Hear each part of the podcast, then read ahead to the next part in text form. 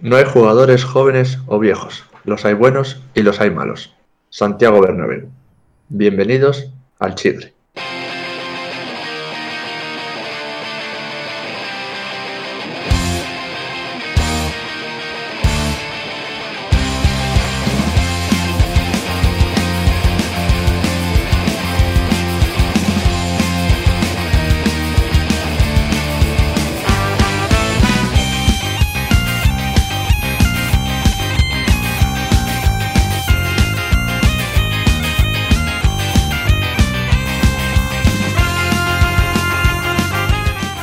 Bueno, bienvenidos al séptimo programa de, de la temporada del Chigre.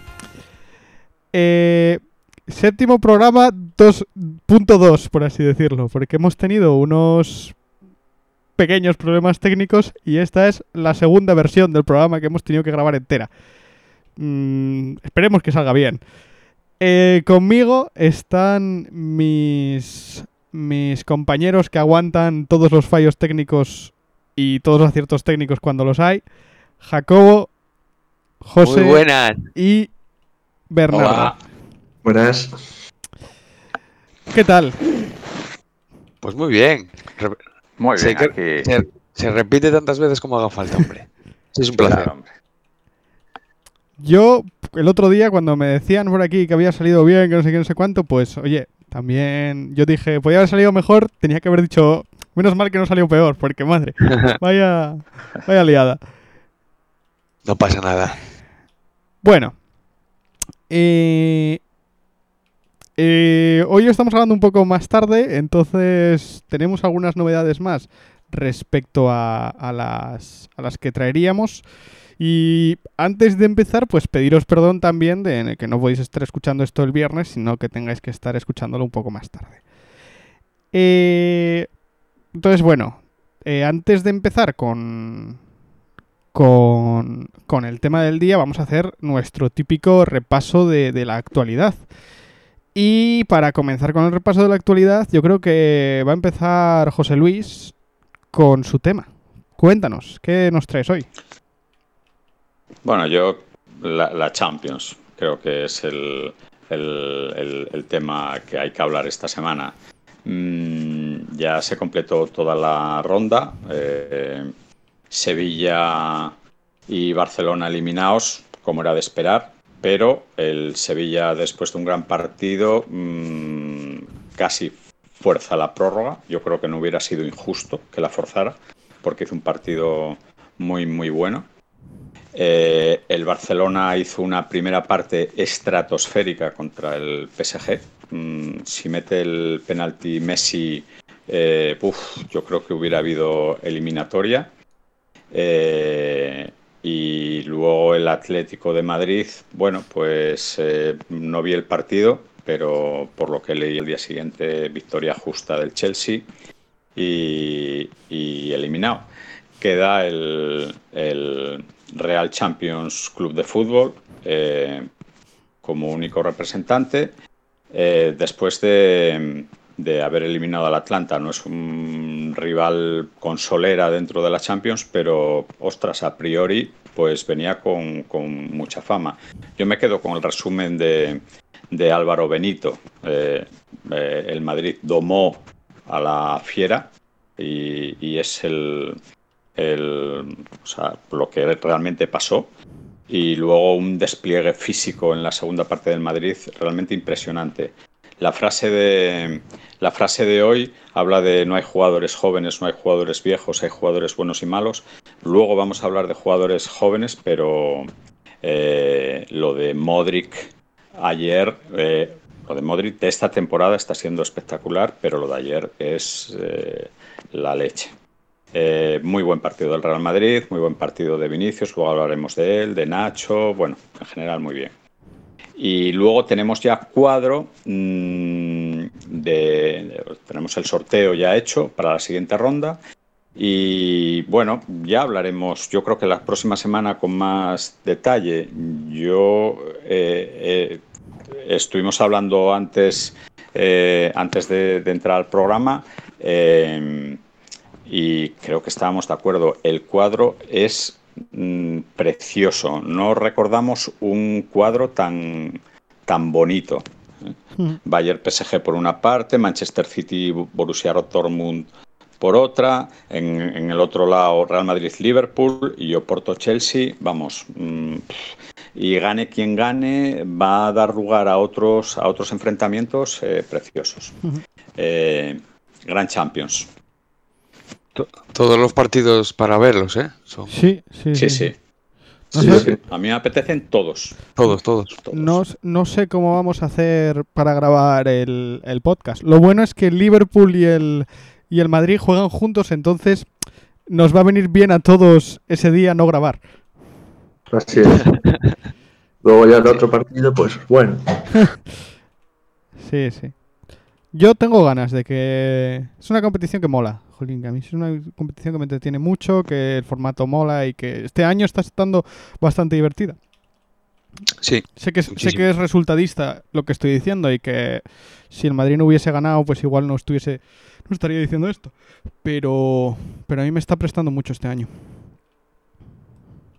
No, no, a mí que, que realmente que gane el Madrid tampoco es una cosa que me vaya la vida en ello, pues también me está divirtiendo muchísimo. Me Ujú. parece que está, está muy, muy, muy entretenida y muy igualada, ¿eh? Que, Sí, sí, que, sí. que eso, que eso mola. Yo creo que el resumen es un poquitito el que, el que dijiste tú hoy en el grupo, que era el Madrid puede echar a cualquiera y al Madrid le puede echar cualquiera. Y veo así a mucha gente. Veo Sí, así sí. a muchos equipos. Porque el PSG, que hace un partidazo en la ida, mm, es que lo que decía mi padre, a puntito, a puntito, a puntito de liarla. Con un 4-1 a favor. Bueno, un 1-4, ¿no? Sí. Pues con un 1-4 a favor, a puntito de liarla. Por, por, por cómo es el PSG, ¿eh? porque esto ya les pasó otros años. Pero bueno. Yo a mí, muy, muy, muy guay, muy guay la Champions. Bueno, y Jacobo, ya que me estás contando cosas, ¿qué tal, Bueno, ¿qué tal el CrossFit? Pues nada, como os decía la semana pasada en el, en el episodio, pues eh, este fin de semana empezaron los Open de CrossFit. El jueves por la noche nos dieron el primer evento, el 21.1, que estaba compuesto por dos ejercicios sin mucha complejidad técnica, pero con muchísima carga, por, porque es un formato creciente de repeticiones que, que se componía de hacer un wall walk, que es, a ver cómo os lo explico más o menos así, sin, sin- en palabras. Tumbado en la pared, con los- tumbado en el suelo, con los pies en la pared, hay que subir haciendo el pino para atrás hasta llegar a tocar con el pecho en la, en la pared. No sé si lo veis, si os hacéis una idea más o menos. Bueno, Pero, haces pero una- manchas toda la pared, joder. Claro, bueno, tienes que hacerla en una de azulejos. Eso es lo primero. O, eh, por- sí, porque además luego para bajar eh, deslizan. Y entonces sí que la manchas de verdad. Porque para subir todavía puedes ir para pasinos, pero para bajar deslizas. Pues tienes que hacer uno de esos. Y seguido, 10 dobles de comba. Doble de comba quiere decir que en cada salto tiene que pasar la comba dos veces por debajo de tus pies. Me cago en la mar. Yo era bastante bueno en eso, en gimnasia. Igual alguno... alguno Pues si eres bastante bueno en eso, ya eres bastante mejor que yo, porque yo se me dan fatal esas cosas. Pero bueno. Pues hay que hacer uno de esos y 10. 3 wall walks y 30. 6 wall walks y 60. 9 wall walks y 90. 15 wall walks y 150. 21 wall walks y 210. Con un tiempo de corte, con un tiempo de corte de 15 minutos. Eh, se, me, se me está cortando la digestión. Una auténtica barbaridad, una auténtica barbaridad. Eh, yo lo hice, llegué al primer wall walk de la última ronda. Eh, impresionante, es impresionante lo, lo duro que es. Por comentaros así un poquitín tiempos y tal, eh, los élites no, de momento no aparece por ahí casi nadie, está Medeiros, el sexto, pero bueno, no es, es un, es un WOD que no es muy, muy para élites. Los élites se clasificarán sin problemas, pero tampoco van a estar ahora mismo en, en las primeras posiciones. Entonces, nada, deciros que el, el primer tiempo eh, en menos de 11 minutos lo hizo, 10.54. Porque Felipe los, Costa. los élites yo entiendo, yo entiendo que ahora eh, se, se guardan un poco el... eh, No, es que se, no es que se guarden, es que se- ellos son demasiado buenos, digamos, para estos ejercicios. Como habíamos hablado, los ejercicios que están poniendo ahora están muy adaptados por, eh, por la situación, para que lo podamos hacer en casa o con muy pocos medios. Entonces, claro, los élites están acostumbrados a mover barras de alterofilia, a hacer ejercicios gimnásticos muy complejos, que es donde realmente nos sacan muchísima ventaja a los que nos dedicamos a esto de manera aficionada. Entonces, como veis este ejercicio, bueno, pues es cansado, pero cualquiera lo, casi cualquiera lo puede hacer. Entonces, bueno, pues te puede, se puede meter por ahí por la clasificación más o menos cualquiera, digamos, ¿eh? entre, muy entre comillas, ¿eh? pero bueno, no hay tantísima diferencia con los élites. Claro, si hay un ejercicio que es caminar 100 150 metros haciendo el pino, pues a eso ya no está al alcance de cualquiera y, y ahí los élites pues ya nos pasan por encima a todos. Ya. Entonces eso, nada, eh, tiempos, eh, Felipe Costa, un argentino, 10.54, va primero de momento, y Andrea Solberg, que sí que es élite, en chicas, 10.50, mejor tiempo que los chicos, para, que, para que tomemos nota de estos debates que tenemos de vez en cuando de chicos y chicas. Eh, español Jordi Rosselló, muy bien, un ex piragüista que se dedica a esto ahora, eh, de momento séptimo clasificado. Y así por decirlo rápidamente, que como estamos eh, ya a finales de semana, pues ya salió el 22-2, que- el 21-2, perdón, que es el que nos toca hacer este fin de semana. Y este mm, combina ejercicios con una mancuerna muy pesada, hacer una arrancada, lo que es una arrancada de alterofilia, desde el suelo hasta encima de la cabeza. Con, ¿sabéis lo que son burpees? Sí. Pues burpees saltando a través de un cajón. Un burpee, saltas a través de un cajón, caes, caes del otro lado y haces un burpee y vuelves a saltar para acá. Pues eh, 10, 15, 20, 15, 30, 15, 40, 15, 50, 15. Estáis flipados, Tiempo. ¿eh? Tiempo de corte 20 Estáis- minutos. Estáis locos. Estáis flipados, tío. Pues este va, este va a ser maravilloso. Tengo unas ganas de que llegue el lunes para hacerlo, que este se me va a dar a mí de, de lujo. Los burpees me encantan. Así que nada. Estás loco. Está Porque loco, estás es loco. que está, está loco. Porque, porque, porque estoy tarado de la cabeza también, como él, como la, como la mayoría de ellos. Así que, así que bueno, en esto estamos.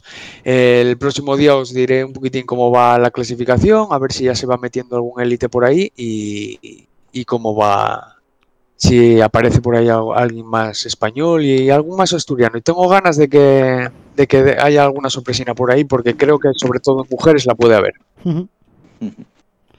Qué guay. Muy bien, Qué pues, guay, guay. pues ánimo. Sí. Sobre todo ánimo. Oye, si queréis, si, si queréis venís, ¿eh? Sí, sí. mm, Es que justo ahora nos cerraron Siero. Mira tú, si no, si no iba, si no, Vaya, vaya. casualidades Nos- de la vida. nos- viene verdad. mal. Es verdad, es verdad.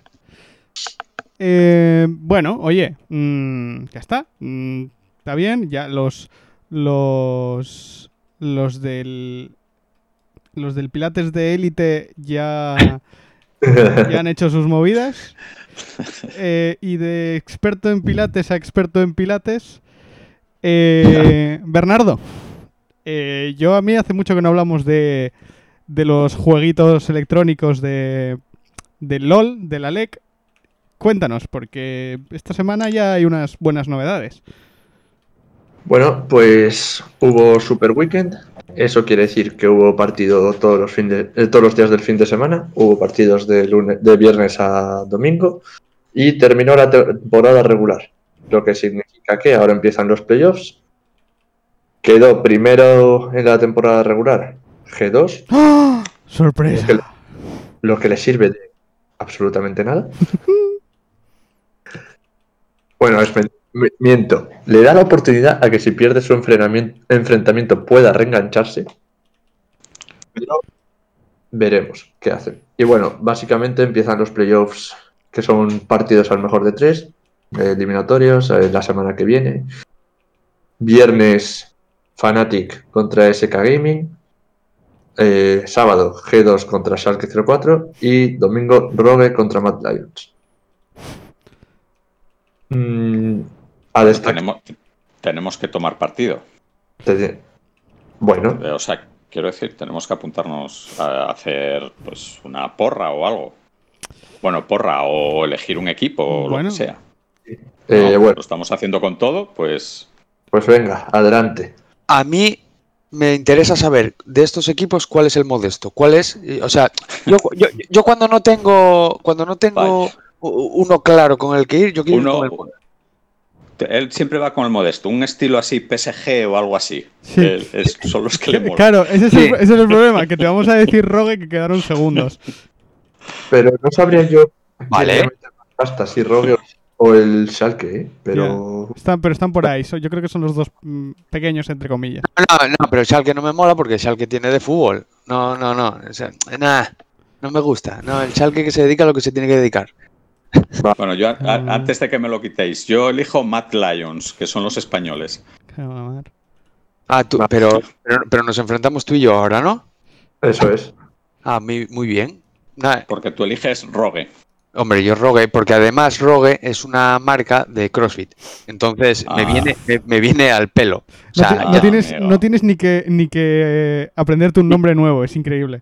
No, que tengo camisetas por ahí ya y todo. O sea, que me, viene genial. Hostia.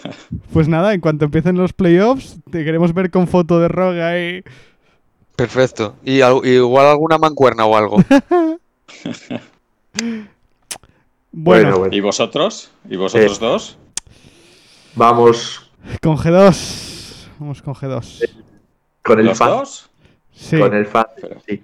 Joder, qué capullos. Qué, qué Pero bueno, por lo que hemos por lo que hemos comentado otras veces, más que porque ganen, por cómo se toman la vida. Están Es todo el día, están todo el día mm, buscando la guasa en redes sociales. eh, su- el año pasado que iban regulichi, eh, cogió su CEO, su jefe, les dijo Hakuna Matata, chavales, vosotros pasáoslo bien.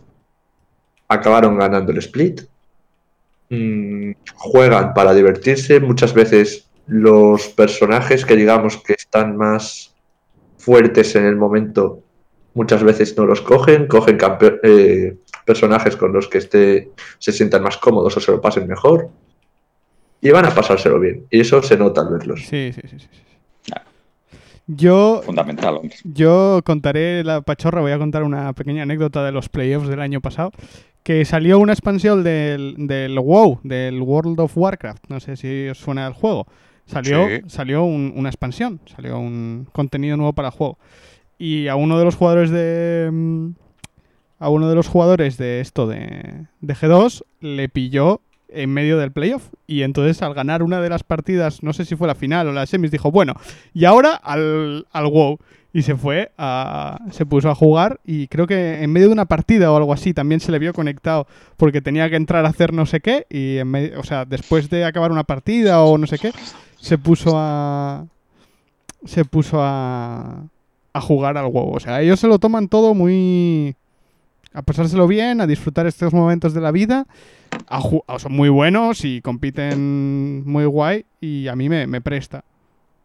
Me recuerda un vale. poquitito, un poquitito a Ramos, esa, esa, lo que pasó en la Champions con el Madrid, que le pide a Zidane, oye, déjame 10 minutos más, déjame 10 minutos más, porque se lo estaba pasando bien y porque estaba con buenas sensaciones. Pues yo veo esa cosa, esa cosa de pasárselo bien, de que esto no dejemos de ver que es un juego, más que una competición súper seria, tal, esto es un juego. Y aquí venimos a, a, vale, a jugar, a ganar, pero también saber que, que hay que disfrutarlo. Vale. Pues vosotros disfrutáis y que gane Rogue. Vale. Yo, yo- Yo soy muy competitivo y yo, yo no. Yo no disfruto si no gano. Lo siento. Rogue, Rogue tiene un proyecto muy guay, tiene mucho crío, tiene mucha cosa tal, pero luego tiene en una posición bastante técnica a un chaval que es mi jugador preferido desde siempre, que es Odoanne. Y que todo el mundo le tildaba de viejo y decía que ya no podía jugar más y tal. Tiene 26 años, eh, que, que os puede sonar muy joven, pero aquí en el League Ah, of. Legends eh, es, es una, es una persona bastante mayor. Y, Sí, sí. y el tío está demostrando un nivelazo, está jugando espectacular. Y a mí me, me- me presta un montón que hayan tomado la decisión de contar con él, de darle full apoyo. Y, es una cosa que a mí me, alucina.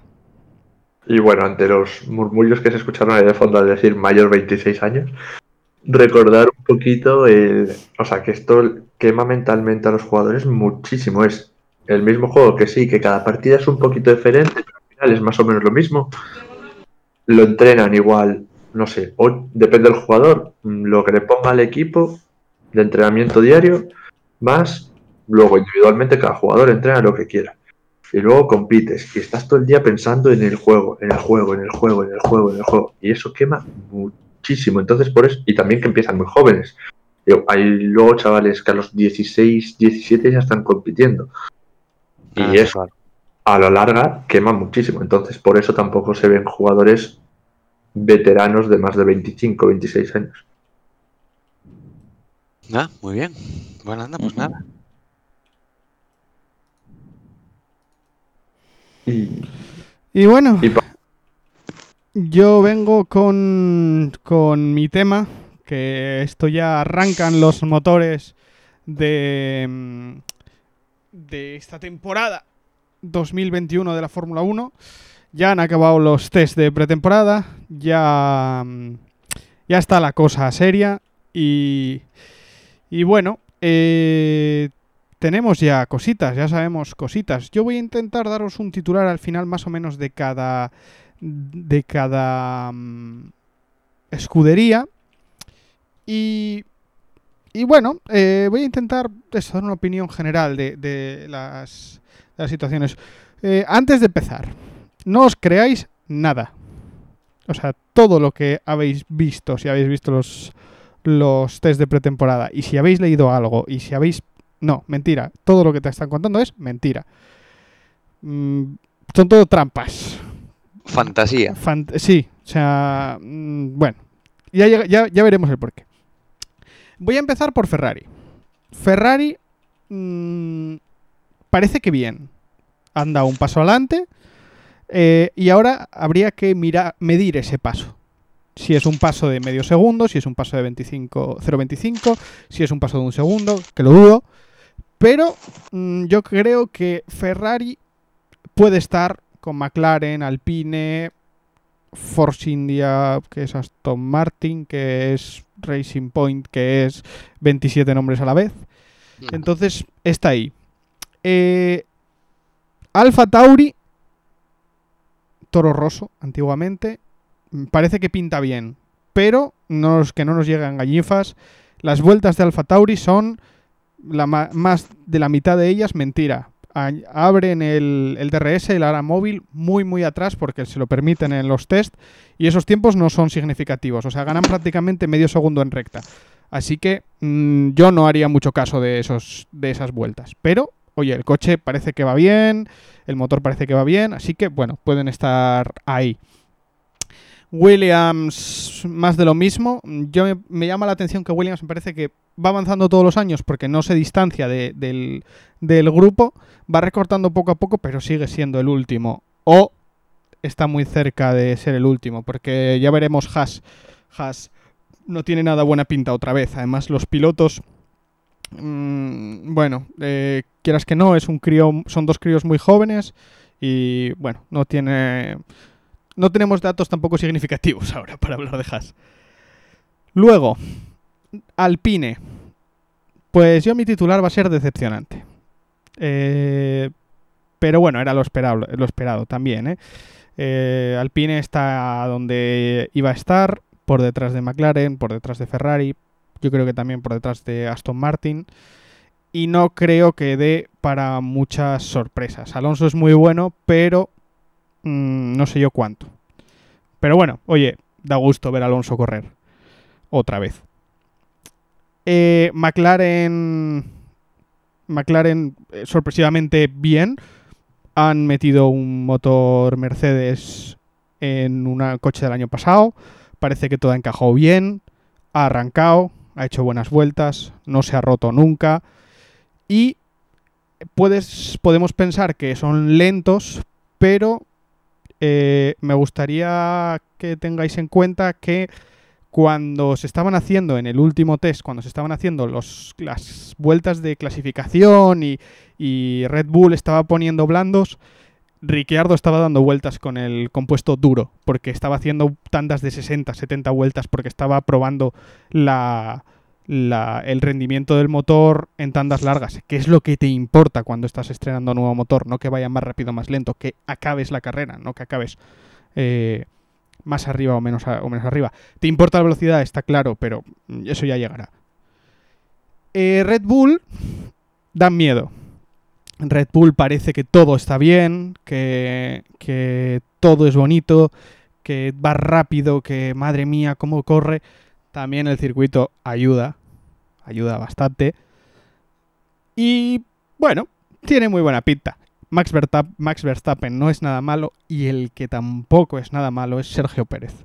Sergio Pérez, con un coche en el que no había corrido nunca, coge y hace un tiempazo a dos décimas del tiempo de los libres 3 del año pasado. O sea, eso me parece que es acojonante. Un tío que no se ha montado nunca en ese coche, que se monte y diga, oye, tiempazo. Y un coche que tiene la fama que tiene, ¿eh? Que tiene la fama lo- que tiene. lo- Los otros pilotos que estuvieron por ahí, uf. Pero bueno, oye, a- creo que no sorprende a nadie que Sergio Pérez No, se, no. le, se, le dé, se le dé bien ese coche. Y luego, y luego vienen, vienen nuestros queridísimos Mercedes. Mercedes, que décimos de tiempos. Mercedes, que Hamilton hace trompos. Mercedes, que no funciona el coche. Que... Mercedes. Mira, Mercedes posiblemente puede estar probando lluvia. Puede estar corriendo con la sexta marcha, con la séptima. Puede estar corriendo sin abrir el DRS. Puede estar probando lo que les dé la gana. A Hamilton no se le ha olvidado cómo correr desde el año pasado hasta este. Ese Mercedes, lo que habéis visto en estos test, pueden decir, oye, no funciona absolutamente nada de lo que trajimos, porque venimos a probar tonterías. Cogen el Mercedes del año pasado, cambiando cuatro cocinas, y siguen teniendo un coche que es medio segundo más rápido que el Red Bull del año pasado. Entonces, no nos creamos nada de Mercedes, por favor. Todo lo que nos digan, ay, que va fatal, que no, es mentira.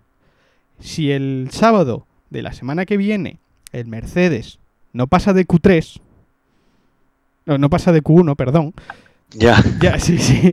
Eh, si no pasa de Q1, ya nos preocuparemos. Pero no va a pasar. no va a pasar eso. Es todo mentira. Entonces, oye, sí, está bien para Bueno, es- tomar algunas. Es lo de todos los años, por otra parte. ¿eh? En la pretemporada intentan subir las expectativas de unos equipos, bajarlas de, las, de los otros para tratar de generar un poco de, Mm. de timba. Luego la carrera dicta tal, empezaremos a hablar de Barcelona, del verano, de las actualizaciones y luego ya en verano ya, pues oye, es nada, no hay nada que hacer, vamos a pensar en 2022. Casi lo de todos los años. Sí, sí, sí. Yo, Que este año va- que este año se va a, a cortar todo eso porque ya hay equipos que están anunciando que Sí, sí. están pensando en, 2000 en 2022 directamente. Haas, por ejemplo, dice que no va a hacer claro. absolutamente nada. en el coche del 2021. Ujú. Claro. Yo sim- Entonces- simple- simplemente para que lo tengáis en cuenta, eh, que- por lo que entendí el otro día leyéndolo, eh, a, a Haas, Haas tiene todos los espacios de sponsors cubiertos, pero a Ferrari me parece que le faltaban dos, de, de los que legalmente pueden tener como máximo, me parece que era. A Toro Rosso le faltan unos cuantos y tal. Entonces, muchas veces como que en los test también echas el resto para acabar de convencer a cualquier sponsor que pudieses tener por ahí un poco uy, estos no sé si voy a meter o no. Entonces, o sea, se hacen Ah, pues- muchas mentirijillas. Pues quedaba guapo podcast el Chigre ahí en, en el Ferrari, ¿eh? Hostia. Y como, como están, igual, igual nos lo podemos hasta permitir. Oye, una cosa, eh, antes de que cerremos esto. eh, eh, Carlos Sainz, ¿eh? Uf, Uf. eh, lo, que, lo mismo que dices de, de Pérez también. Sí, Se, se acopló rapidísimamente a, a un coche complicado, ¿eh? sí, sí, sí, sí. Muy bien, muy bien, muy bien. A mí me, me gustó mucho. Bueno, aparte que tengo bastante debilidad con, con Carlos Sainz, pero, pero me pareció muy, no sé, no sé, que no, no esperaba yo que, que nada más coger el coche se marcara tiempos, la Sí, verdad. sí, sí. No lo sé. Yo, yo me apetece apostar que va a ser la rivalidad del año. Puede ser. sí. Va- va- Sí, sí, va a, ser, va a estar interesante muchísimo. Bueno, yo creo que la de Red Bull, eh, ojito. Sí, también, también, puede ser. Sí, A ver, a, a ver lo que les dejan, ¿eh? También sí, en Red Bull. Eso te iba a decir. También es verdad, sí, también es verdad. Va a depender de cuán, cuán rápido Hamilton gane el mundial. ¿Y cuánto se distancian unos de otros? Sí, Porque sí, si, si tú tienes dos carreras malas al principio y ya se marca muy rápido quién es el primero y quién es el segundo, meh. pero como estén ahí igualaditos o se ponga por delante el que no creías que se iba a poner, uff, se pone la cosa di- divertida. Bueno, veremos. Perfecto. Pues bueno, ya que estamos con la Fórmula 1 y estamos con la velocidad, eh, os recuerdo que, que la semana pasada, que tuvisteis ahí un episodio, bueno, ¿qué semana pasada? Esta semana, tuvisteis un, un episodio ahí de entrevista con Alba. Hicimos en, en la entrevista con Alba, hicimos una ronda relámpago de preguntas al final y entonces a mí se me ha ocurrido eh, traer algo similar aquí. Y entonces vamos a hacer un, un- un repaso con solo titulares de eh, nuestros equipos. Nuestros equipos que nos gustan y demás. Entonces, vamos a empezar por José Luis. Celta. ¿Qué tal esta semana? Bueno, pues si la semana pasada las delanteras ganaron a las defensas con el 3-4 al Huesca, esta semana contra el Athletic- Athletic de Bilbao las defensas ganaron a las delanteras 0-0. Perfecto. Eh, Bernardo. Liverpool. Pues volvió a ver Premier League. Se jugó fuera de Anfield y se ganó al Wolves. 0-1 gol de Diego Jota y a funcionar. Bueno, oye, eh, por fin llevamos 15 días sin, sin, Premier, sin sí. Premier, está bien. Mm, Ah. Volvió también la Premier a, a Londres, ¿no, Jacobo? Sí, señor. Eh, el derby del norte de Londres para el Arsenal. Eh, 2-1 al Tottenham. Vimos un auténtico golazo de la Mela y vimos una guarrada de la Mela. Eh, es un jugador de estos que hacen cosas buenas y malas en un partido. Bueno, Muy, muy buen partido. Muy divertido. Y bueno, eh, le va a volver a tocar a, a Bernardo. El Ovidín, El Oviedín perdió, pero hizo muy buen partido hasta la expulsión. O sea, sabemos que estos tres partidos que tenían van a ser duros. Queda uno contra los tres de arriba. Y por suerte hay un colchón. Ninguna, ningún estrés al respecto. perfecto. Pues bueno, yo para, para acabar, eh, cumpliendo la promesa que le hicimos a Alba, eh, eh, vamos a seguir haciendo el, el seguimiento. Vamos a empezar a hacer el seguimiento del OCB. Del OCB, las narices, madre mía, me va a dar una paliza.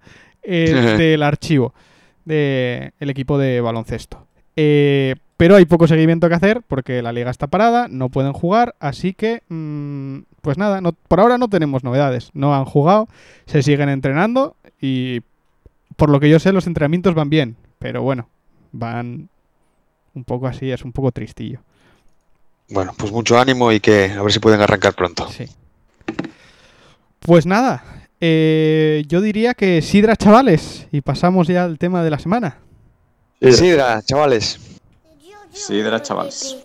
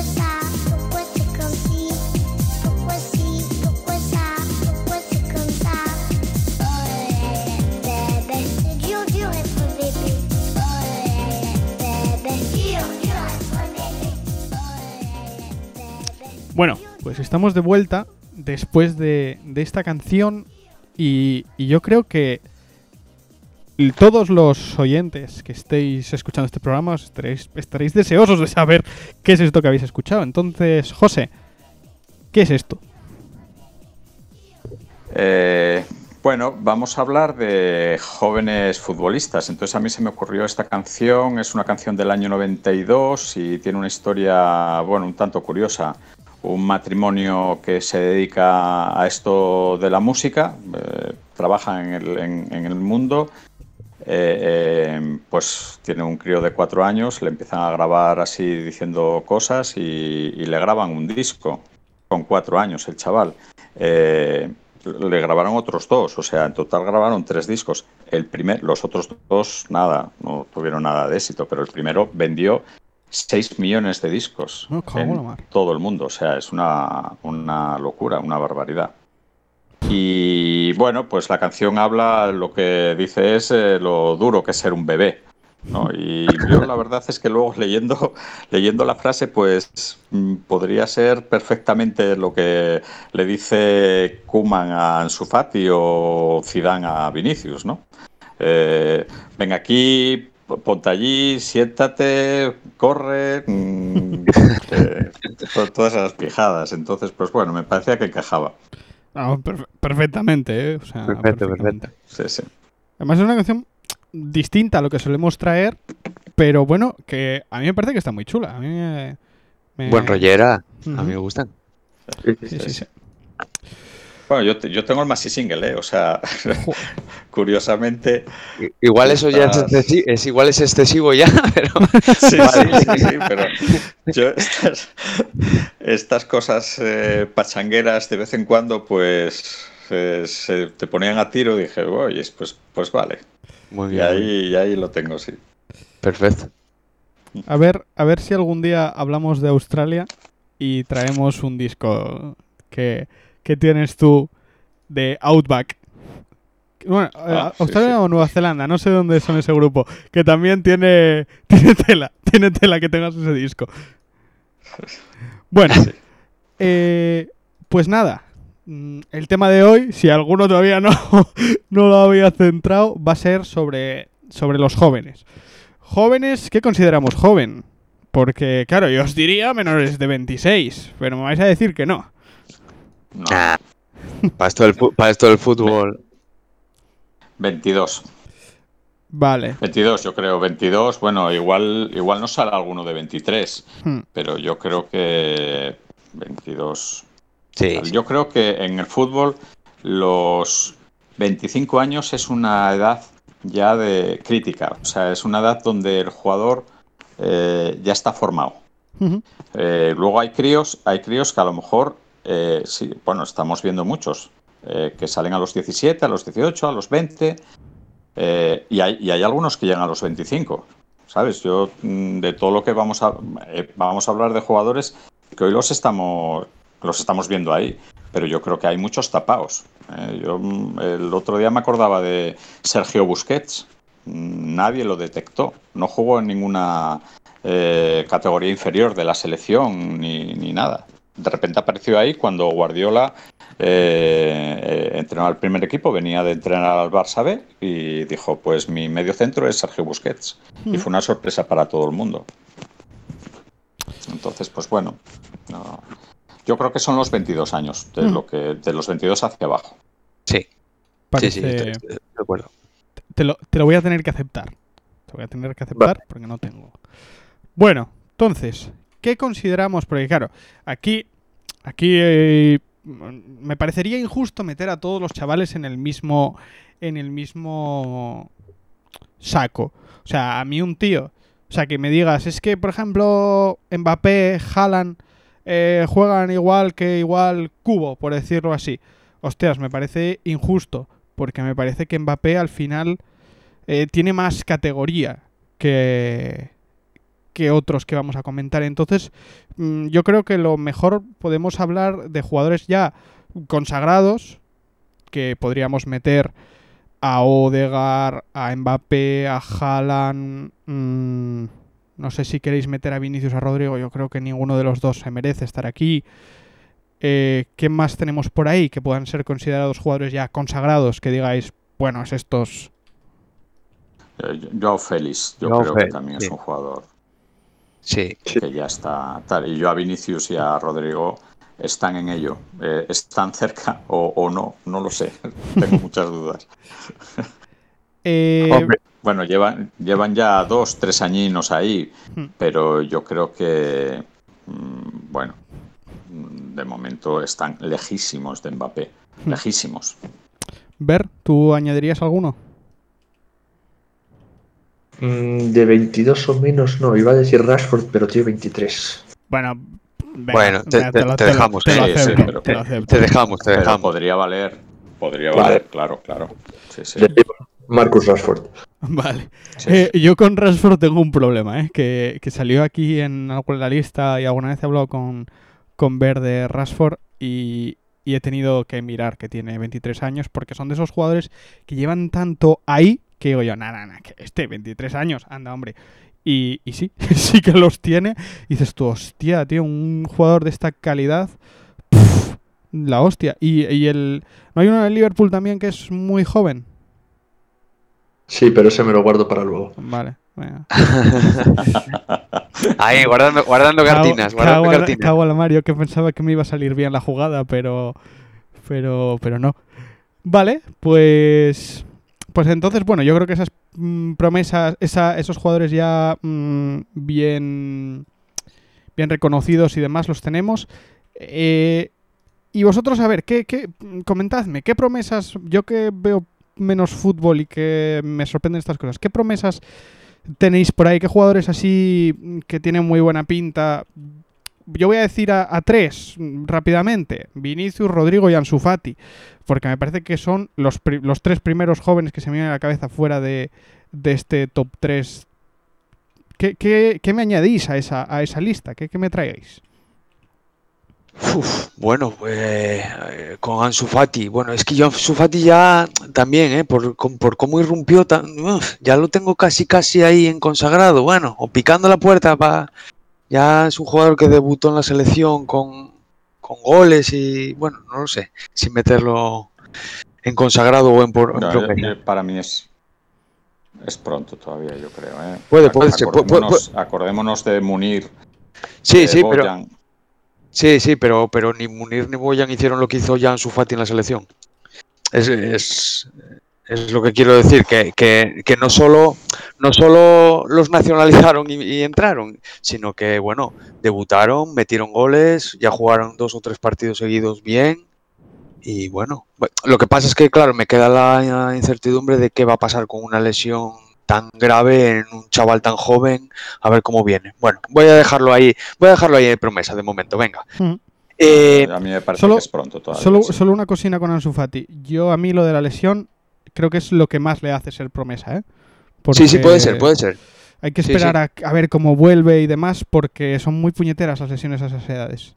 Es delicado y como Sí, pierda pero, confianza y A todo. ver, un, un, un crío con 18 años tiene que ser promesa, hombre. Sí. No, no, o sea, yo creo que uf, estamos hablando antes de los 25 años, hostia, es que le quedan 7 años eh, para llegar a, Hmm. a, a ver cómo llega ahí. O sea, eh, no, no, yo, yo, yo creo que es promesa, Vale. creo. ¿eh? Bueno, Vale. yo, yo te lo compro, te lo compro. Sí, sí. Y yo, bueno, a mí lo- los, los que está sacando el Barça me están gustando casi todos. Eh, Araujo, Mingueza, Pedri y Ansu Fati pf, me parecen increíbles. Pero bueno, como sigo un poquitín más el Arsenal, saca. Quin- eh, 19 años, eh, impresionante, impresionante. Y mira, y, es uno que tiene 19 años y está eh, consagradísimo. O sea, es titularísimo, indiscutible, eh, desde hace año y medio. O sea, yo creo que ya no nadie discute que si tiene que jugar o no, y cuando no juega es porque se le da descanso o porque entra en rotaciones o alguna cosa así, pero y este año pues también salió por ahí Smith Rowe, que perdió un poco de peso ahora con la llegada de Odegaard, pero bueno, también 20 añitos. Es que están saliendo cosas muy buenas por ahí. No sé qué, no sé qué más, os dejo por ahí decir alguno a vosotros, a ver qué, qué opináis. Bernardo, ¿qué tienes por ahí? Que tú eres muy friki de- de estas cosas. No, no. Iba, iba a decir que, te- que te gustan los jóvenes, pero mejor no, ¿eh? Mejor, Mejor. mejor, mejor recambio, ¿eh? A, a que nos cierran el podcast, Hostia, chaval. quita, quita, quita. Perdón, perdón, perdón, perdón. Perdón, me he liado, me he liado, me he liado. Pues yo voy a decir Pedri y Valverde. Creo que los dos pueden dominar el mediocampo de sus respectivos equipos en el futuro. Y al final no lo guardé mucho. En el- la edición pasada del programa esto al final, pero bueno, me has pillado un poco por sorpresa. El otro joven está consagrado, yo creo ya, pero es Trent Alexander Arnold, lateral derecho de Liverpool. Para mi mejor lateral del mundo, no me bajo de ese barco, lo discuto con quien queráis. Y ya está, o sea, ese chaval es que si lo respetan las lesiones y es capaz de mantener el ritmo, o sea, es súper veloz y tiene un guante en el pie que mete cada centro, cada pase de 60 metros al pie, exquisito. Eh, Jugador, jugadorazo. Jugadorazo. que, Doy yo, fe. que yo no quiero liarla. ¿Es el 66? El 66, sí. Madre mía, qué bueno es este chaval. Eh, Y encima- sí, sí, sí, sí, sí. Con número peculiar. Sí, sí, es verdad, es verdad, es una cosa curiosa.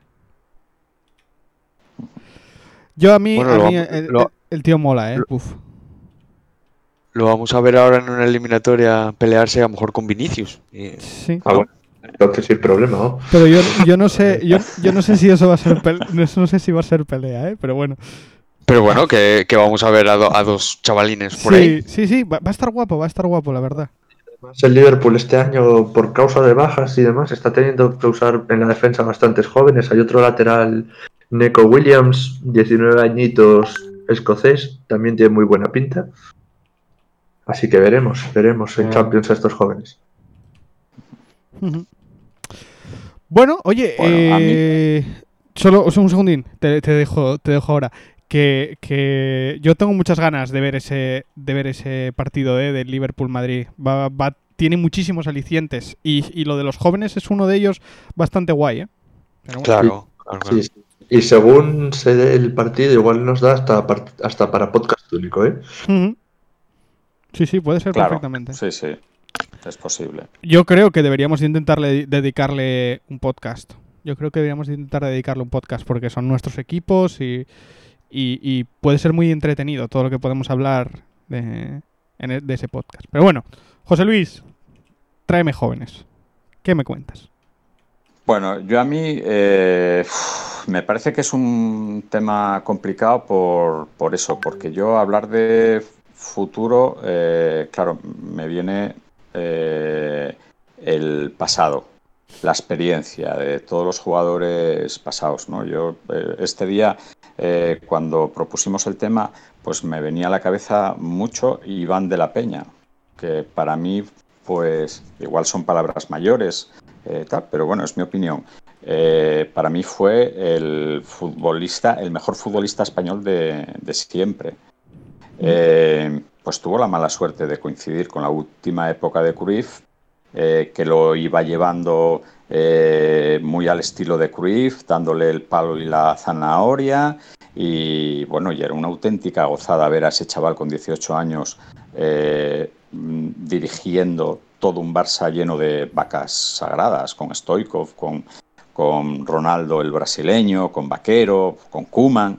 Eh, mm, bueno, pues de repente es la última época de Cruyff, una época convulsa, viene Kuman, empieza a decirle a Iván de la Peña que tiene que hacer el ponte aquí, ponte allá, eh, tal, lo de la canción, y lo vuelve loco. Y, a tomar por saco Iván de la Peña, ¿eh? porque de aquella, pues no había una Premier, no había tal, y elige Italia, que fue condenarlo a una cárcel, vamos, o sea, un juego, un, un juego súper físico de aquella, mucho más que ahora, y a tomar por saco Iván de la Peña. Bueno, luego pudimos disfrutarlo a última hora en el español un poco, pero entonces eso a la hora de hablar de jugadores eh, eh, de ahora, con 18 o 20 años, se me vienen a la cabeza muchas, muchos casos de esos, ¿eh? de jugadores que cuando salieron fue la hostia y luego quedaron, bueno, eh, por mala suerte en algunos casos y porque otra, pues su cabeza no funcionaba.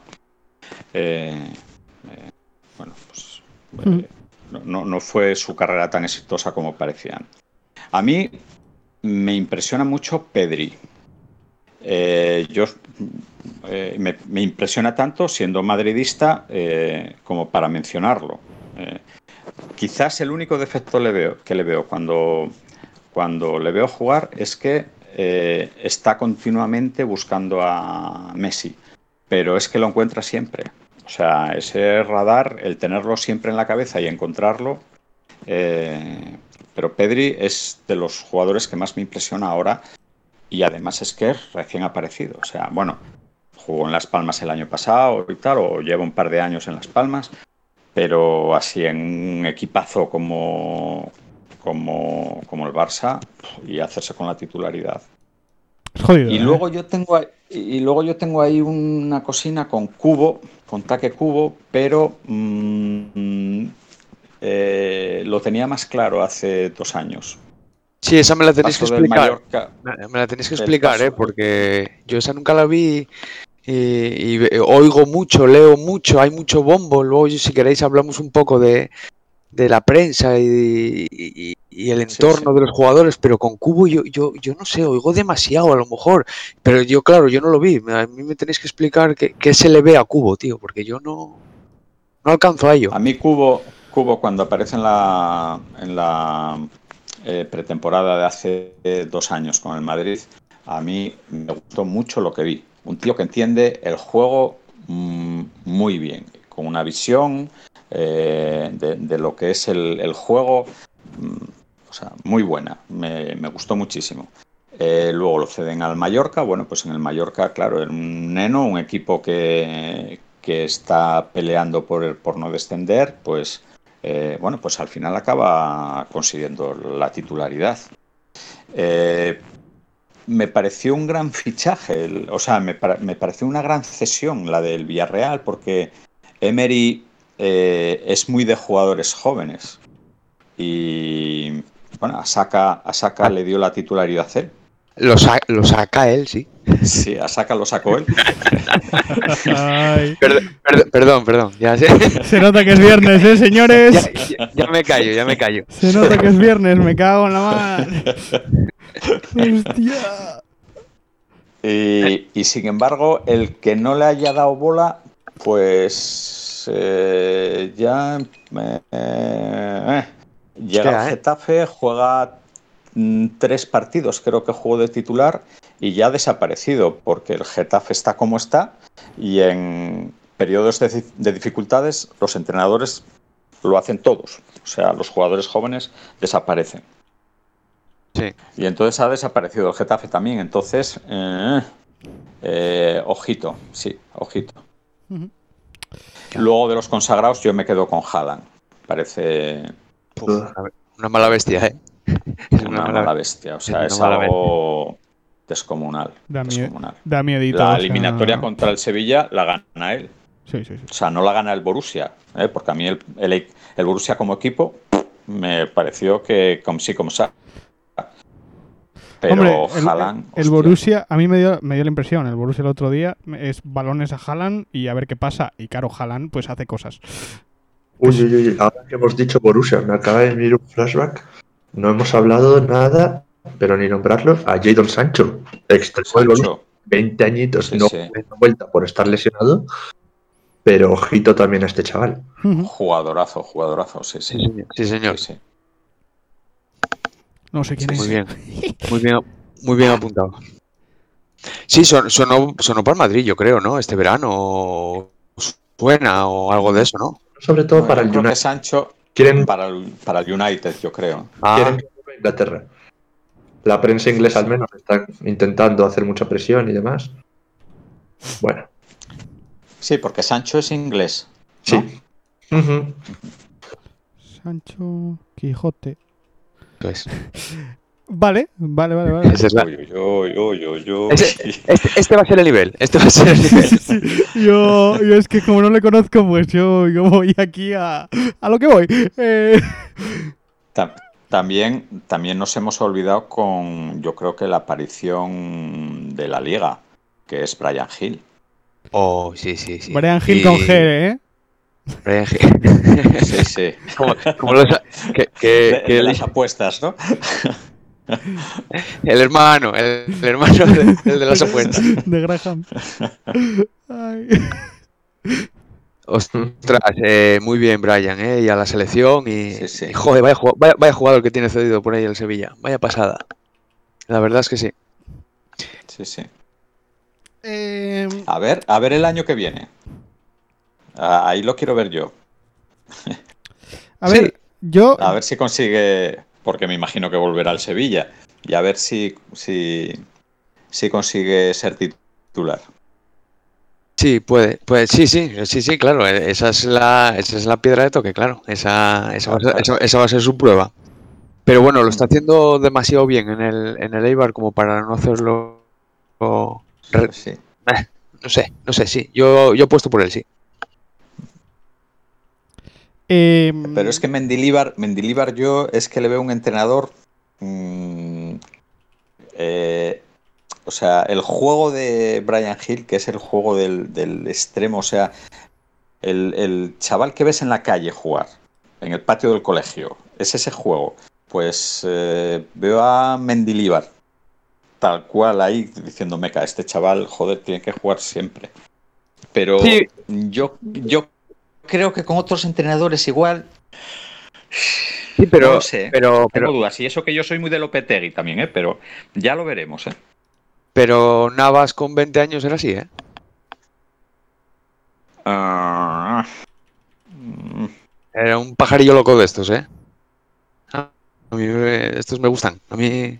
No sé, bueno, ve- veremos. Oye, Sí, sí. veremos. No, tampoco es, es tontería hacer aquí predicciones porque puede cambiar todo. Sí, sí. Yo, eh, ahora, ahora que, estamos hablando de que vuelva el año que viene y tal, yo es una cosa que, que me parece.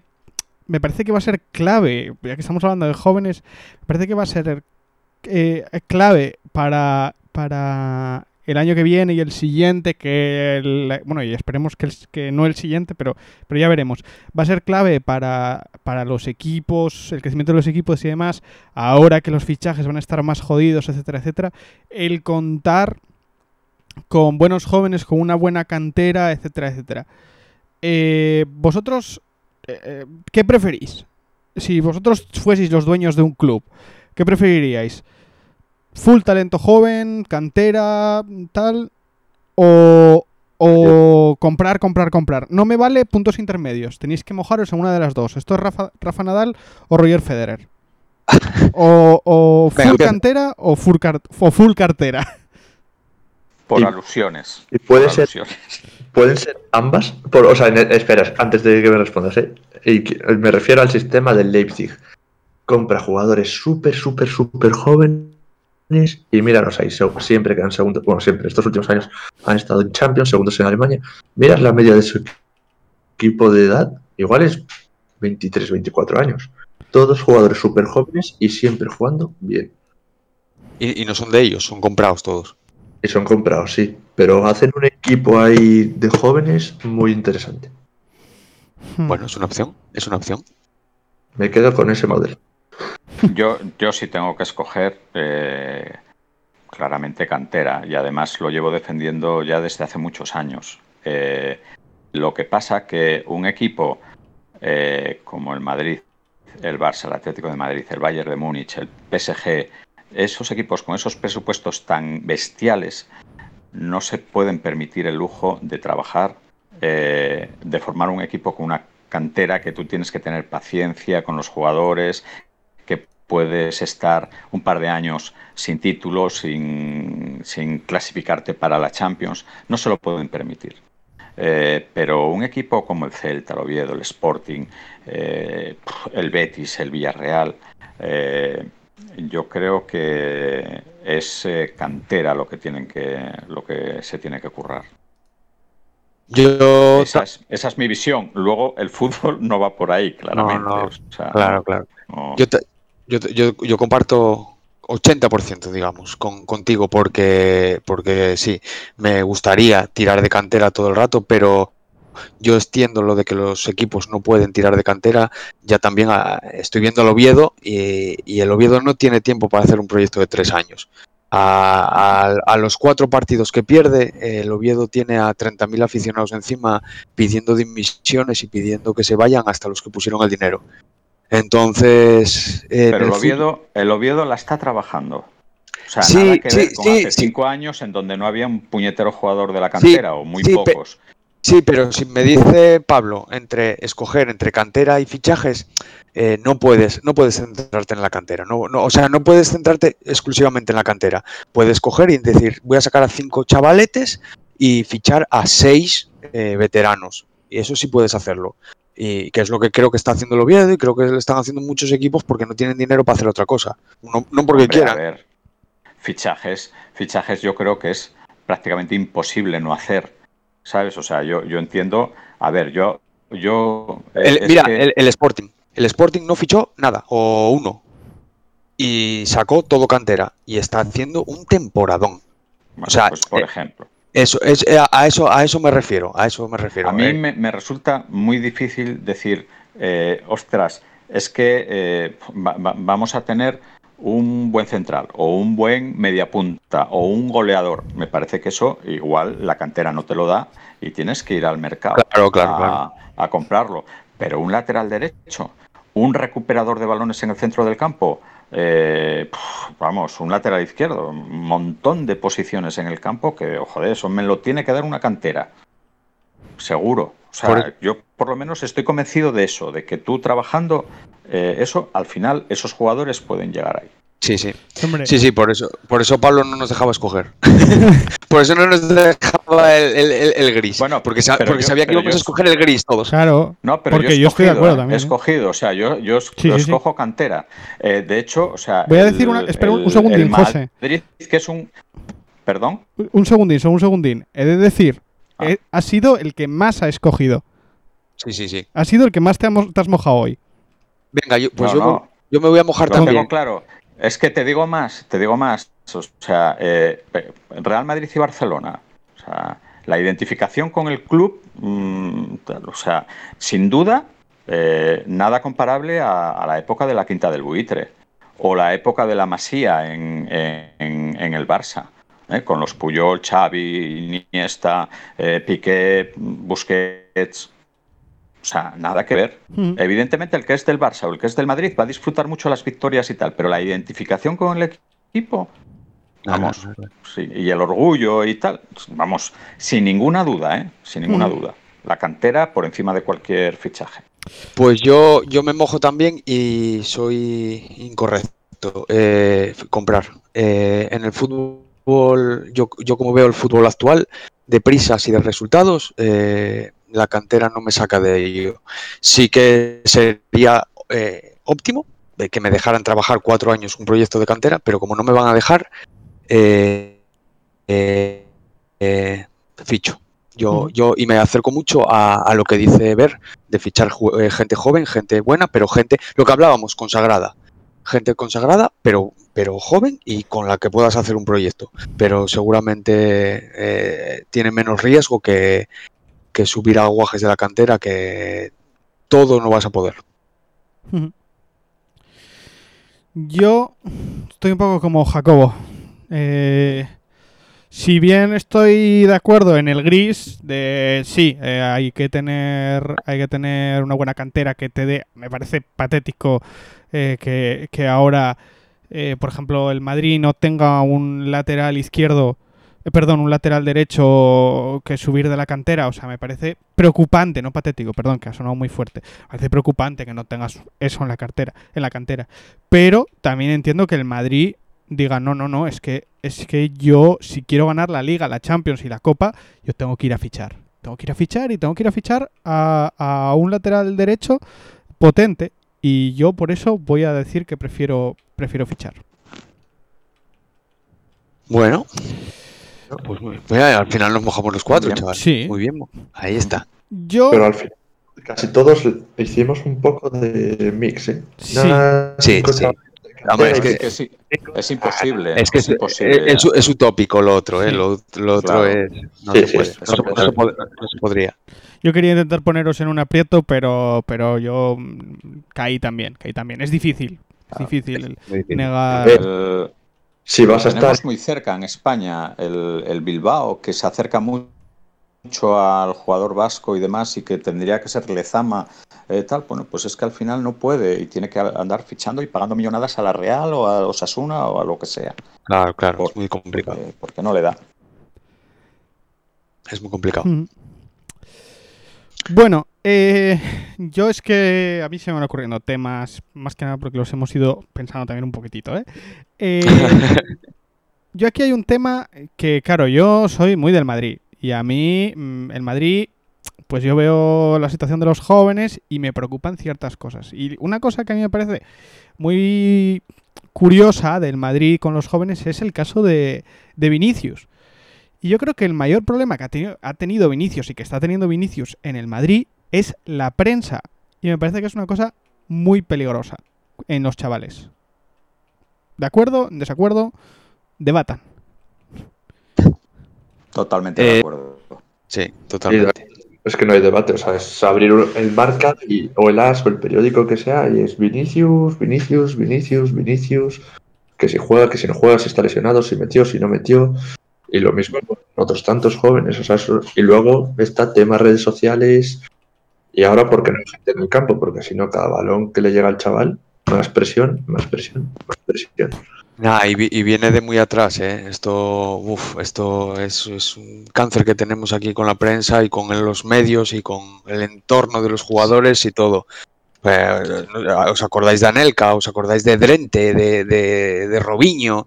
Es que no eran malos jugadores, pero es que estaban envenenados. Ven- Venían para acá como estrellas y les vendían de todo. Robinho iba Yo- a ser, iba a ser Robinho, vamos, eh, eh, eh, el próximo no sé, porque ya no estaban... Dre- Drente vino como el mejor jugador del mundo del mundial de eh, juvenil. O sea, venía, venía, vamos, en un nivel de la leche. Y, na- y nada, y Anelka, no te digo nada, que Anelka era muy bueno, muy bueno. Pero claro, Sí. Bueno, también. Anelka tenía una, tenía una cabeza especial. sí, Eh, pero sí, pero si encima de tener una cabeza especial, eso, le, le- le Sí. vienen para acá y Ferrari le llama y le regala un coche y no sé qué, pues entonces, claro, si encima de tener la cabeza especial, ya te, te, te hacen así un poquitín de, te atornillan un poquitín yo- más de la cuenta. Yo, Anelka, yo creo que vino ya eh, medio consagrado, ¿eh? Eh, Anelka no, no, no vino. O sea, yo creo que ya venía de hacer de dónde vino, de dónde lo fichó el, el Madrid, de un equipo inglés. No sé si era el Chelsea, Creo que es, sí. No sé, no lo sé. no la sé. Pero vamos, venía ya de un equipo. Anelka ya era. Puf, es que el fichaje ese fue la de Dios. El- el- porque además de aquella el Madrid no tenía un duro, era la época de Lorenzo Sanz y vamos. Vino vi- del Arsenal. del Arsenal, sí. El re- Arsenal. Sí, sí, sí. Sí, sí, Sí, sí. de Londres. Ah, Sí, sí, es que, Pues luego, yo- es, que- es- es que yo- luego, es que luego se fue para el Chelsea, más tarde, pero sí, sí. Pues yo, vamos, el caso de Vinicius es eh, ahora mismo es el más reciente y es eh, claramente. O sea, a mí la aparición de, de Vinicius me pareció excesiva mediáticamente, porque luego es verdad que las cualidades que demostraba en el campo eran muy evidentes, pero que mm, siempre le faltaba algo. Entonces, oh, joder, esto, mm, coño, tiene que tener algún entrenador o alguien que le diga, oye, ¿cómo mejorar todo esto? Y eso solo, solo se hace a base de tranquilidad y de, y de paciencia. Y claro, es, es- esto de convertirlo en la figura del Real Madrid con 18 años, eh, que, que de repente todos los balones eh, le iban a él para que solucionara las jugadas, hostia, que va, no, no, no. Le hizo muchísimo daño. Ahora, eh, eh, bueno, el partido que, que hizo el miércoles contra el Atlanta son brotes verdes. Ver, veremos dentro de cuatro o cinco partidos a ver dónde está Vinicius. Después del Liverpool a- hablaremos a ver dónde está, dónde está Vinicius. Claro. Mm, Pero bueno, eh, por fin, por fin un partido en donde se ve su velocidad, donde se ve eh, encarar, donde hace una jugada que, bueno, pues eh, lamentablemente, pues con su gran hándicap, que es el no marcar goles, pues la falla, pero es que si la mete, pues, pues iba a quedar para, para los anales de, de la historia, ¿no? Pero bueno, pues, Uf, pero- pero hizo un gran partido, que es de lo que se trata, yo es lo que le pido. Sí, sí, pero estamos hablando de un delantero que vale, que es muy joven todavía, ¿eh? Pero estamos hablando de un delantero y su handicap es el meter goles. Mm, o, Sí, es- sí. o le queda un año en el Madrid, yo creo. es- Sí, es, es- es algo que tiene que solucionar, claro. Es, es- no, no, eso no se puede permitir. Pero bueno, es joven para, Sí. para intentar mejorarlo. A ver, yo este año voy a, voy a romper un- una, una lanza a su favor. Las veces que ha tirado han ido por debajo del, de- del larguero, ¿eh? Que antes, antes le pegaba un zambombazo y no sé qué. Hombre, ahora No salieron del campo, ¿eh? Sí, joder, ahora, sí. ahora algo, algo ha mejorado. Y bueno, mira, yo después del partido, yo es que de verdad eh, creo que si hubiesen marcado el, el gol de, del otro día, estaríamos hablando de otra cosa. Y a él le hubiese venido muy bien, porque el gol ya sabemos cómo el fútbol es muy importante, bueno, en todos los deportes, marcar goles, hacer puntos, es, son es importante. Pero, jolín, si hubiese marcado el gol el otro día, además en Champions, joder, eh, hubi- hubiese sido un boost de confianza, porque además fue un jugadón, Sí, porque sí. no es un rebote, es un golazo, porque fuiste el puto, el puto jefe. O sea, fue un jugadón. Es que luego encima tiene, tiene- el problema añadido es que los, los o sea, no, no marca un gol limpio. Todos los goles que marca son es que rebota aquí, rebota allá, eh, empieza a ser una constante. Digo, joder, o sea, yo hay veces que pienso, coño, lo, lo hará aposta. Porque Sí, vamos, es que no sí. marca un gol limpio. Eh, Como los hacía- pocos que marca, Como hacía Deco, ¿eh? Que tiraba a, a que rebotara en gente y entraba siempre, ¿eh? el cabrón. sí, sí. Eh, pues sí, sí, sí. Eh, yo, yo otro que veo que el entorno, no- ya no la prensa, tampoco le está haciendo ningún bien es a Joao Félix. Viene con el peso de, de lo que costó el fichaje, que al final no es culpa de él. O sea, yo, yo creo que no es culpa de él lo, lo que hayan pagado por él, porque es lo mismo que Anelka, que, que de aquella habían pagado 5.000 millones o no sé cuánto, que era el récord de no sé qué, pero tampoco es, o sea, no es culpa de, de Joao Félix. Y también se les pone una burrada de focos encima con 20 años, que, que es una pasada. Y, Sí, sí. y- y yo creo que eso, eso Sí, les... y de un equipo como el Atlético de Madrid, o sea, que no es Sí. de, un, e- de un equipo donde acaba de salir un tal Grisman. Eh, Sí, sí. Puf, Digamos, digamos un equipo especial para los futbol, para los futbolistas, como dices tú, estos Sí. fut- futbolistas en mayúsculas, pues. Porque Sí, mira lo que no- le cuesta no encaja. a Saúl y a Coque y gente que tiene fútbol, les cuesta, joder, les cuesta. Sí, Eh, no, no, no encaja cualquiera, no, no. no, no, Para no, eso no. Simeón es muy especial. Sí, sí.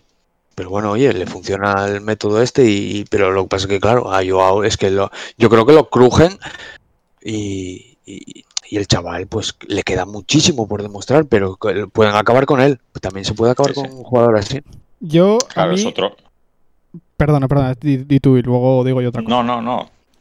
Nada, que yo Bueno, siempre- iba a decir una cosa muy rápida, Pues, que Joao sí. Félix es otro de esos jugadores que tiene detallitos en todos los partidos que dices tú, hostia, vaya, vaya puto crack.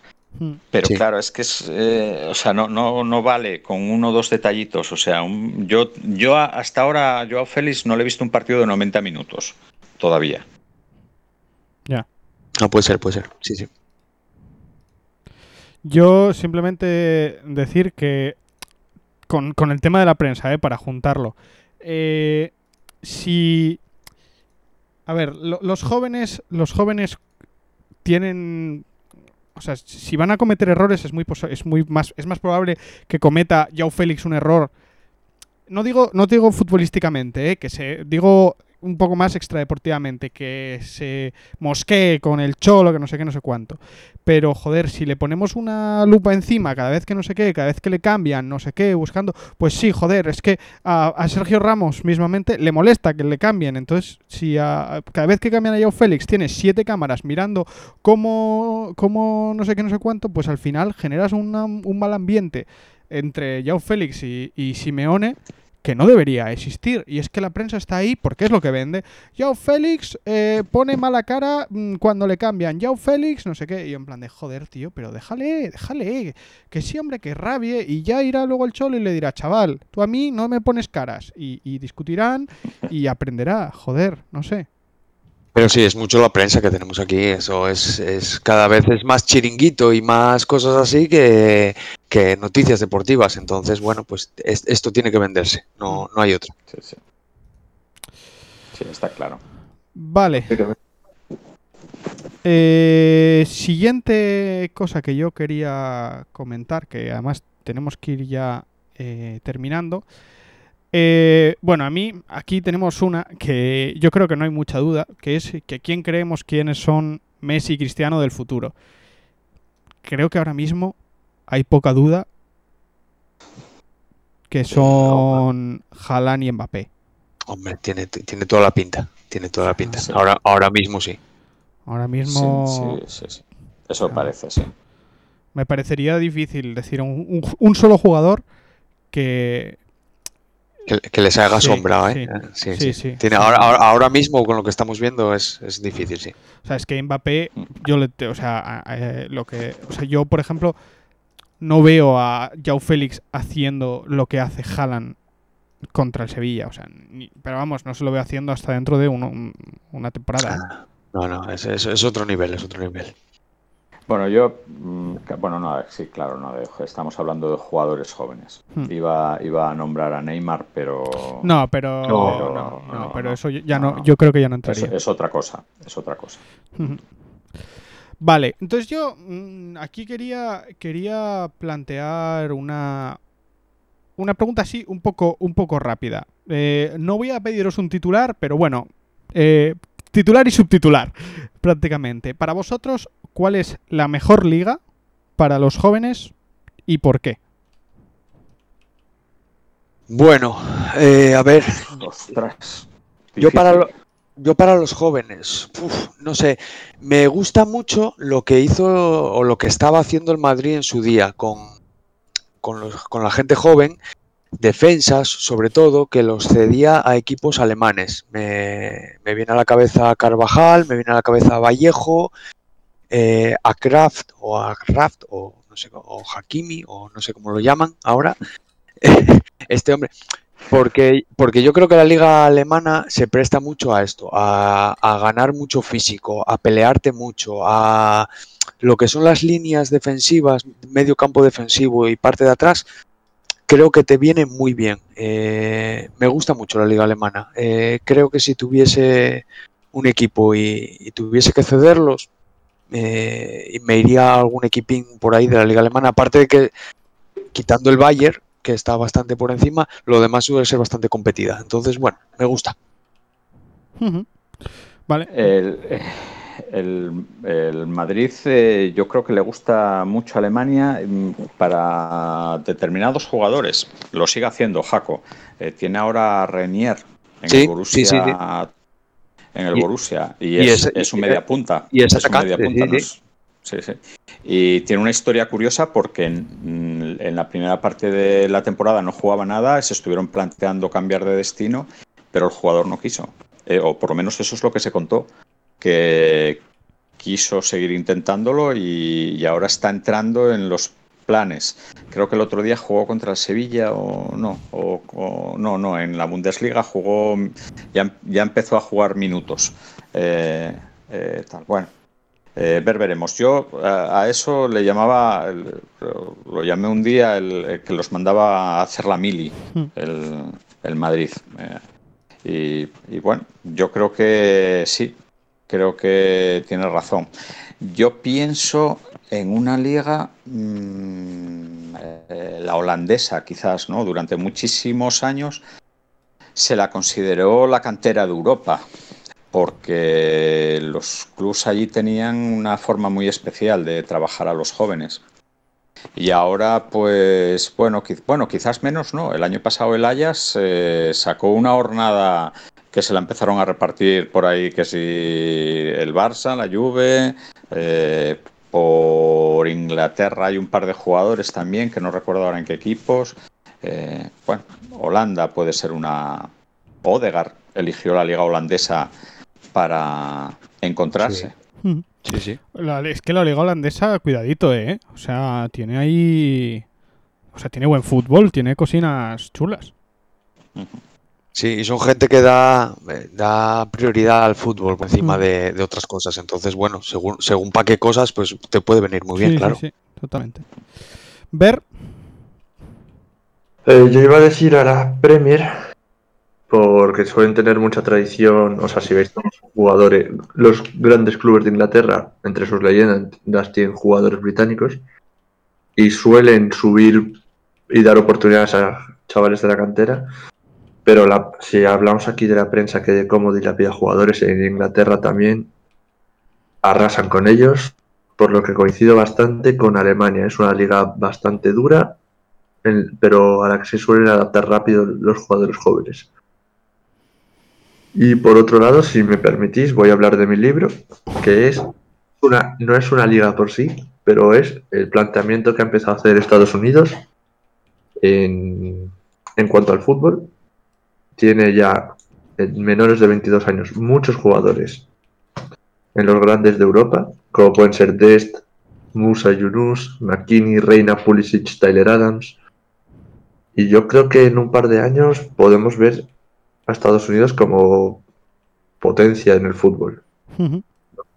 No sé si estáis de acuerdo, pero... Eh, sí, a ver, yo a mí no me... No tengo ninguna duda. Es que además ya sabemos cómo hace Estados Unidos las cosas cuando se plantea empezar a trabajar desde abajo en las universidades, en las canteras eh, y el rendimiento que sacan los deportistas. Yo no tengo ninguna duda que si se centran en sacar eh, deportistas, futbolistas ahora, eh, salen, ¿eh? salen y salen muy buenos. No sé si os acordáis el Mundial aquel de Estados Unidos 1994 que tuvieron nada, que cuatro añitos para preparar una selección y de aquella no jugaban en Europa ni nada y prepararon una selección muy, muy potable que les dio muy buenos resultados. Así que yo sí, sí, yo, estoy totalmente de acuerdo.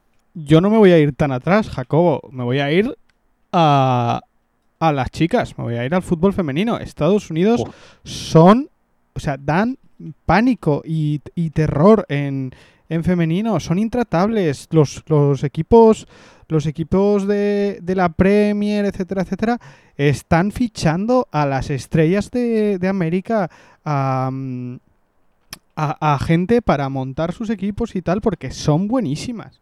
Son buenísimas. Y eso se consigue no por. No, no del día, de un día. O sea, no de la noche al día. O sea, se consigue con trabajo, trabajo, trabajo y trabajo. Y si con el fútbol están haciendo eso, cuidadín, cuidadín. Sí, sí, totalmente de acuerdo. Yo, eh, mi liga, yo voy a decir un poco la española. Eh, me parece que hay mucho joven en España. Eh, el Madrid y el Barça tienen, queramos, que no, tienen mucha cantera.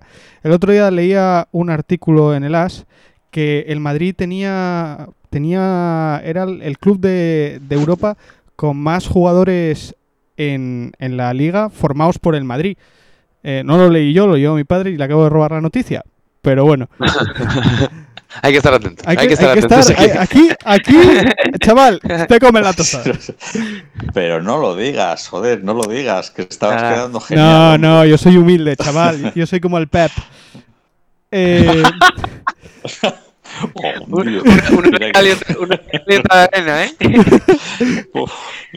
era, era, así la, era así la noticia, ¿no, papá? Bueno, ¿era, a nivel europeo eh, lo, que, lo que habías leído? Sí, sí. En las cinco grandes ligas eh, europeas es el club eh, que más jugadores formados en la cantera tienen.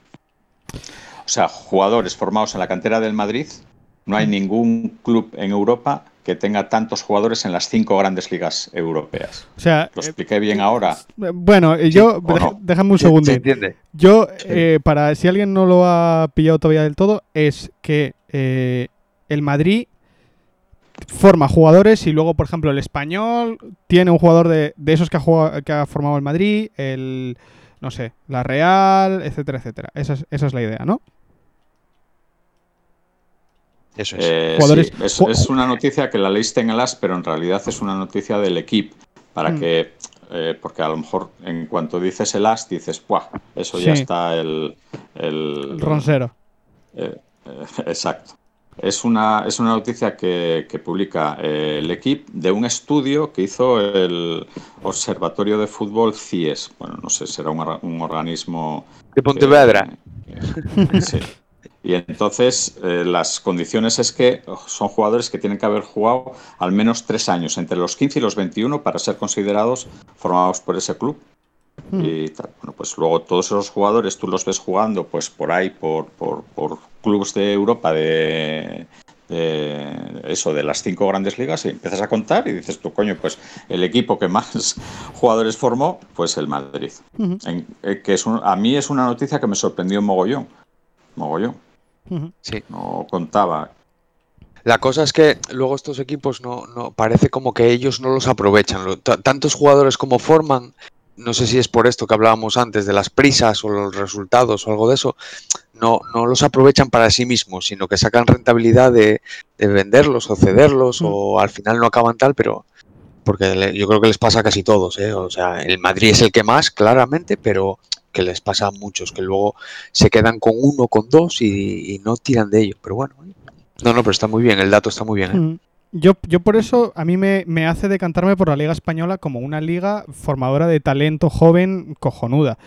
Mm, entonces, bueno, a mí mi elección es la, es la española. Luego a mí me gustaría hacer una mención eh, eh, especial, ya que, ya que Bernardo hace una mención especial a, a Estados Unidos.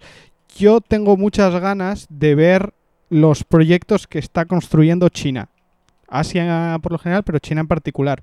Parece que está, está dando pasitos, está trayendo a jugadores europeos, está claro, poniendo mucha pasta, pero se busca generar canteras, se busca generar equipos, traer jugadores, aprender del fútbol. Y tiene buena pinta lo que también se está construyendo en China. Y yo me parece que tanto los Estados Unidos como lo de China son buenísimas noticias para el fútbol. Pues sí. Sí, sí, no, no, seguro. Y, y cuanto más mejor. Cuanto más mejor. Si viene nivel de fuera, ¿Eh? mejor. Bueno, vale. Oye, he hablado de, del futuro, del presente que es Estados Unidos, el futuro que es Asia. Eh, esperemos, ya veremos.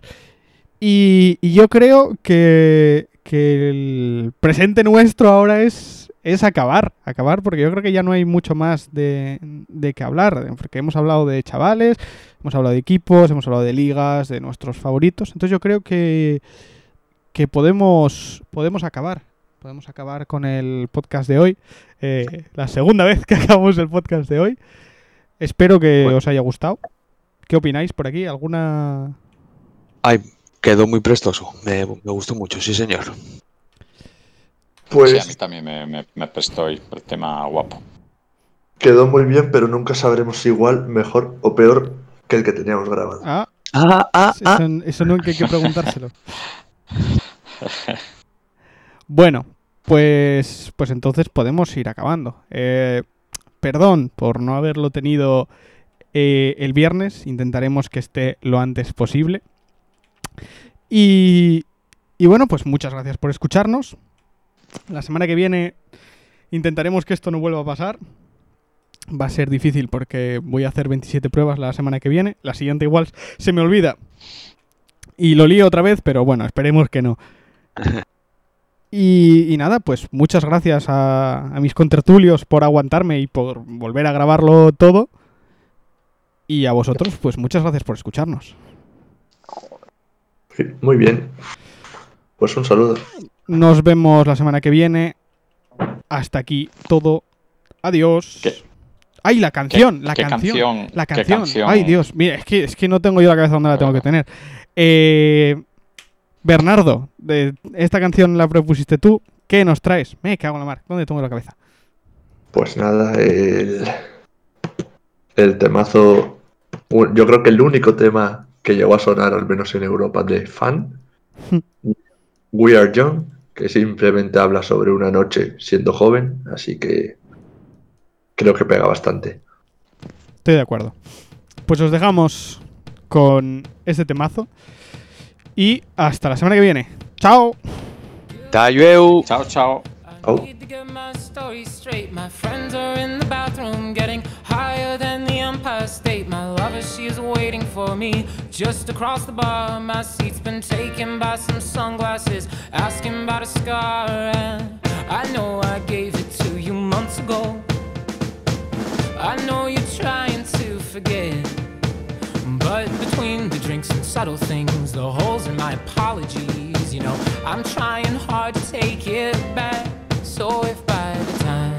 the bar closes and you feel like falling down. I'll carry you home tonight.